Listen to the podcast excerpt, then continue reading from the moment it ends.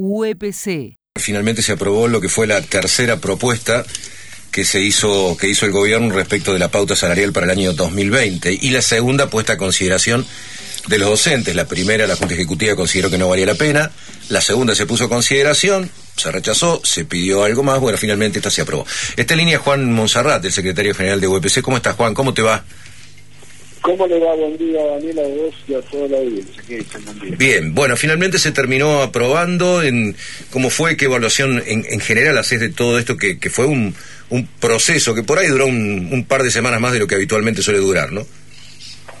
Bueno, un proceso muy interesante. Yo creo que lo que tenemos que valorar es que participamos prácticamente todos los compañeras y compañeros de la Junta Ejecutiva, del, del plenario de secretarios generales, de las asambleas, de los territorios. Creo que entre todos fuimos contribuyendo de alguna manera a una construcción de una propuesta que si bien puede ser este, insuficiente en el sentido de, que si cubre todas las expectativas anuales, se fue construyendo paso a paso, en primer lugar con un paraguas nacional bien interesante, con un acuerdo nacional de la CETERA, en la cual marcaba un horizonte de 35, 34, 35 puntos, el piso salarial, el aporte del FONIL, la reunión que tuvimos con este, nuestros representantes nacionales, con el presidente de la Nación, bueno, la, la valoración de cuál es el escenario en el cual se discuten salarios ha sido muy significativo y muy importante también para ver un marco bien claro hasta dónde podíamos ir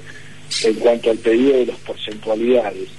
Y una vuelta construida el sentido de las porcentualidades, venir a Córdoba, ver que los otros gremios estatales negociaban por un semestre, o nosotros no lo veíamos con toda claridad ese tema, queríamos que se expresara en el segundo semestre precisamente con la desconfianza que tenemos con el gobernador y particularmente porque nuestro segundo semestre siempre tiene más debilidad en términos gremiales que el primer semestre.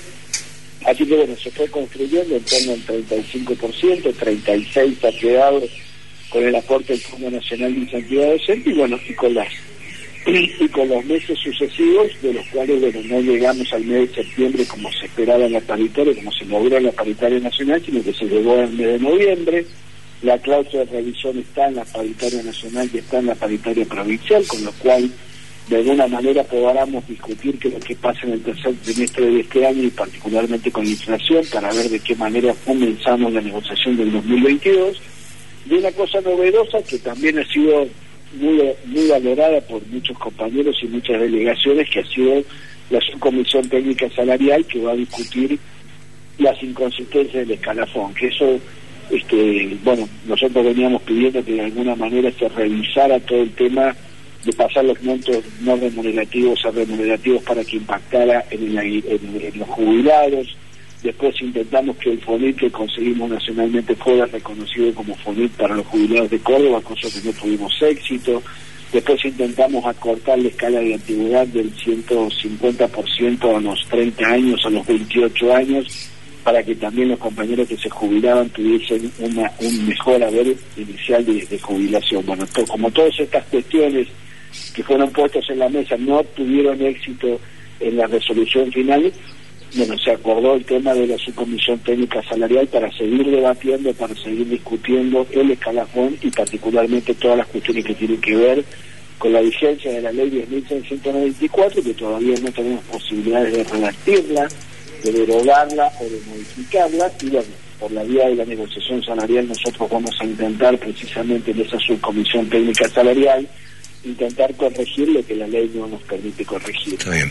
Eh, respecto de lo que fue lo que fueron las demandas de la segunda propuesta, la que fue rechazada, se cubrió un porcentaje alto de en, la tercera sí, la, la, votación, la votación fue de 81 a 51, o sea, el 60% de los asambleístas votó por la afirmativa, el 40% por la negativa.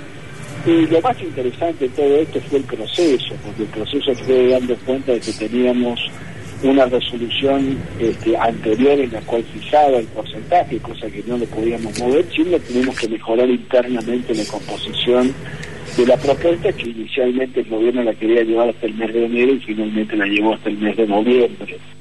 Así que bueno, desde ese punto de vista las consideraciones en negativa, las que están dentro de la, de la, de la pauta salarial, dentro de lo que se está negociando, tenían alguna razonabilidad, las que están fuera de la pauta, como decir, bueno, queremos el 40, el 45%, todo al básico, de una sola vez no tienen razonabilidad de ser, este, digamos, si bien tienen razonabilidad de ser pedidas, no tienen materialidad concreta de ser este, podidas de, satisfacer o de contener por parte del Ejecutivo, con lo cual de alguna manera nos quedamos en una propuesta que si bien tiene que ser mejorada y lo va a hacer en la Comisión Técnica Salarial, digamos no lo es desde el punto de vista general. Así que bueno, nosotros, eh, como yo lo decía con, en la Asamblea, nosotros los negociadores es la primera vez que podemos hacerlo de esta manera, con la responsabilidad de hacerlo este, muy pluralmente, muy democráticamente, construyendo entre todos. Y eso a nosotros nos llama mucho la atención porque inclusive cambiamos los paradigmas de la negociación salarial. Antes siempre trabajábamos sobre pisos salariales, ahora se ponderó el tema de, que sean las porcentualidades equivalentes en todas las posiciones del escalafón y eso sí es un cambio de la forma en la cual discutimos salario porque nos tira para adelante también una consideración distinta sobre cómo componer internamente el escalafón. Así que bueno, eh, los que venimos llevando hace muchos años el tema de la negociación, esta para nosotros es un salto de calidad en, materia de negociación salarial y construye una forma de hacerlo de una manera totalmente distinta. Esperemos que en las próximas discusiones que tengamos internamente y particularmente de los resultados de la comisión técnica, este, nos dé la posibilidad de pensar el escalafón docente de otra manera y fundamentalmente nos dé la posibilidad de pensar las referencias de otra manera. Nosotros desde hace mucho tiempo nos referenciamos con el salario inicial del maestro de grado jornada simple. Y evidentemente allí no están todos los docentes, no están todos los 80.000 docentes ganando esa suma, sino que hay muchas combinaciones de horas de cátedra, de doble cargo, de zonas desfavorables, de escalas jerárquicas y demás que también tienen que ser consideradas por los compañeros y las compañeras para ver si efectivamente el salario se aproxima o se aleja de la canasta básica. Que el otro tema, el otro tema que queda pendiente como interrogante no solamente de esta negociación salarial, sino de todas las convenciones colectivas de trabajo que se celebren en el país, es cómo se comporta la economía, cómo están los formadores de precios, cómo aumentan las tarifas, cómo aumenta el combustible, este, la, la, autoridad política que puede tener el presidente de la nación para contener a los formadores de precios para que lo que nosotros logramos en paritario no se le lleve la góndola o las tarifas o el combustible. Claro, pero son todas preguntas que no, no son, son, todas preguntas que no se responden en una negociación salarial, lamentablemente quedan abiertas. Exactamente. Quedan abiertas y son parte de la política general. Recordemos que tenemos una situación bastante endeble con relación a la pandemia. Mm. que eso también es una cosa que hace la autoridad política del presidente y, del presidente y del proyecto, digamos. Si hay vacunación, va a haber más tranquilidad para pensar las cosas. Si no hay vacunación, podemos entrar en niveles de pánico bastante significativos. Bueno, esta semana ya tenemos los primeros indicios de que no hay un abastecimiento de vacunas en la proporción y en la dimensión que nosotros esperamos para que todos los compañeros que mm. vayan y trabajen en las escuelas en forma presencial puedan tener la certeza de que están seguros porque están vacunados.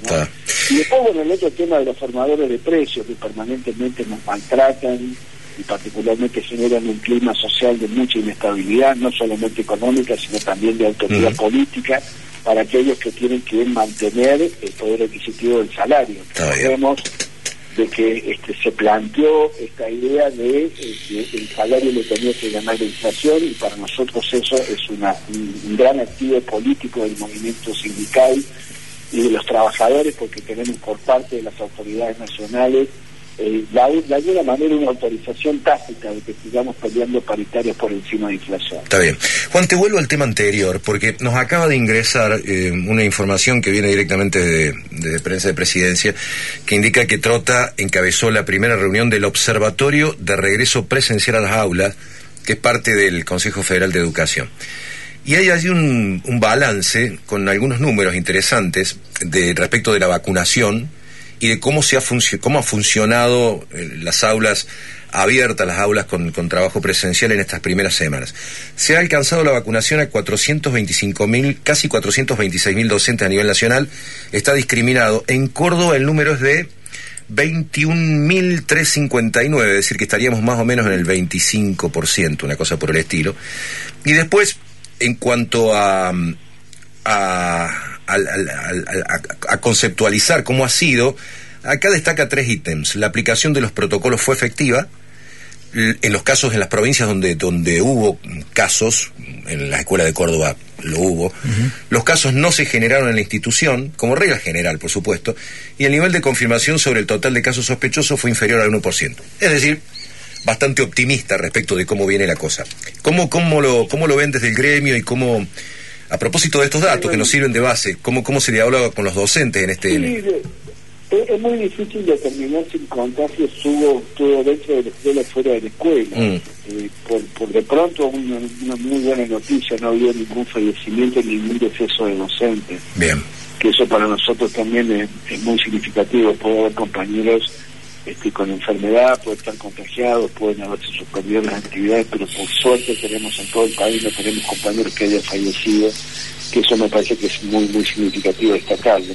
Lo que más me llama la atención del informe es cómo está quieta Córdoba con relación a Santa Fe. Santa Fe tiene más del doble de Córdoba vacunado, cosa que había habido una decisión política bien fuerte del gobierno provincial de Santa Fecino para vacunar a docentes. Sí, es más, te pongo la, no sé si tenés la cifra, pero la precisamos. Córdoba 21.359, Santa Fe 54.447. Claro, casi más del Más Uno de los reclamos que tenemos que hacer es precisamente insistir en que se, eh, se vacunen los compañeros y que, los, y que se activen, digamos, las notificaciones para que los compañeros estén vacunados, porque si hay vacunas, la prioridad este, dentro de los, de los grupos de riesgo es precisamente para que las escuelas sean seguras y esta comparación a nosotros nos sirve para tener también un reclamo urgente que el vamos a hacer a las autoridades sanitarias de la provincia de Córdoba y mostrar los números de la comparación de lo que está haciendo Santa Fe, la provincia de Buenos Aires, con relación a la provincia de Córdoba. Así que bueno, esperemos que se puedan conseguir las vacunas, que el mercado internacional de producción de vacunas este, permita que, la Argentina pueda tener más abastecimiento. Sería muy prudente que apenas comience un poquito los fríos, tengamos más de la mitad de los compañeros que vacunados, de ese modo este, tener la certeza de que estamos yendo a lugares de trabajo seguros. Ha habido muy poco, eh, muy poca notificación de cierre de escuelas o de este, de, novedades con respecto a las burbujas. Así que, bueno, por lo pronto eh, el regreso a clases se está haciendo de forma segura y reiterar que si no se puede volver a clase por las condiciones sanitarias, bueno, el trabajo remoto sigue estando, la voluntad de los compañeros y las compañeras de mantener los vínculos pedagógicos con los alumnos sigue como el primer día. Y, bueno, obviamente, esperando que la normalidad vuelva a la Argentina y el mundo para que volvamos a reencontrarnos todos en un lugar seguro y en una escuela segura como debe ser la escuela. Bien. Juan, muchísimas gracias. ¿eh? Bueno, un gusto, hasta luego, que le vayan Juan. Juan Monserrat.